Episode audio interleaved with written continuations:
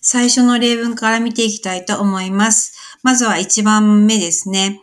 matter, matter。これは問題という意味で、またのこの t ですね。t を発音を強くするとですね、イギリス風の英語の発音になります。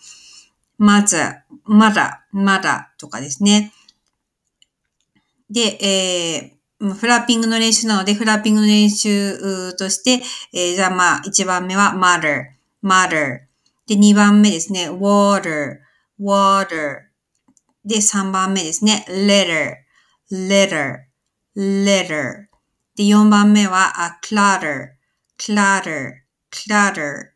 電車のね、これはガタンゴトンという音になります。で、5番目は better, better, better という風なフラッピングの音になります。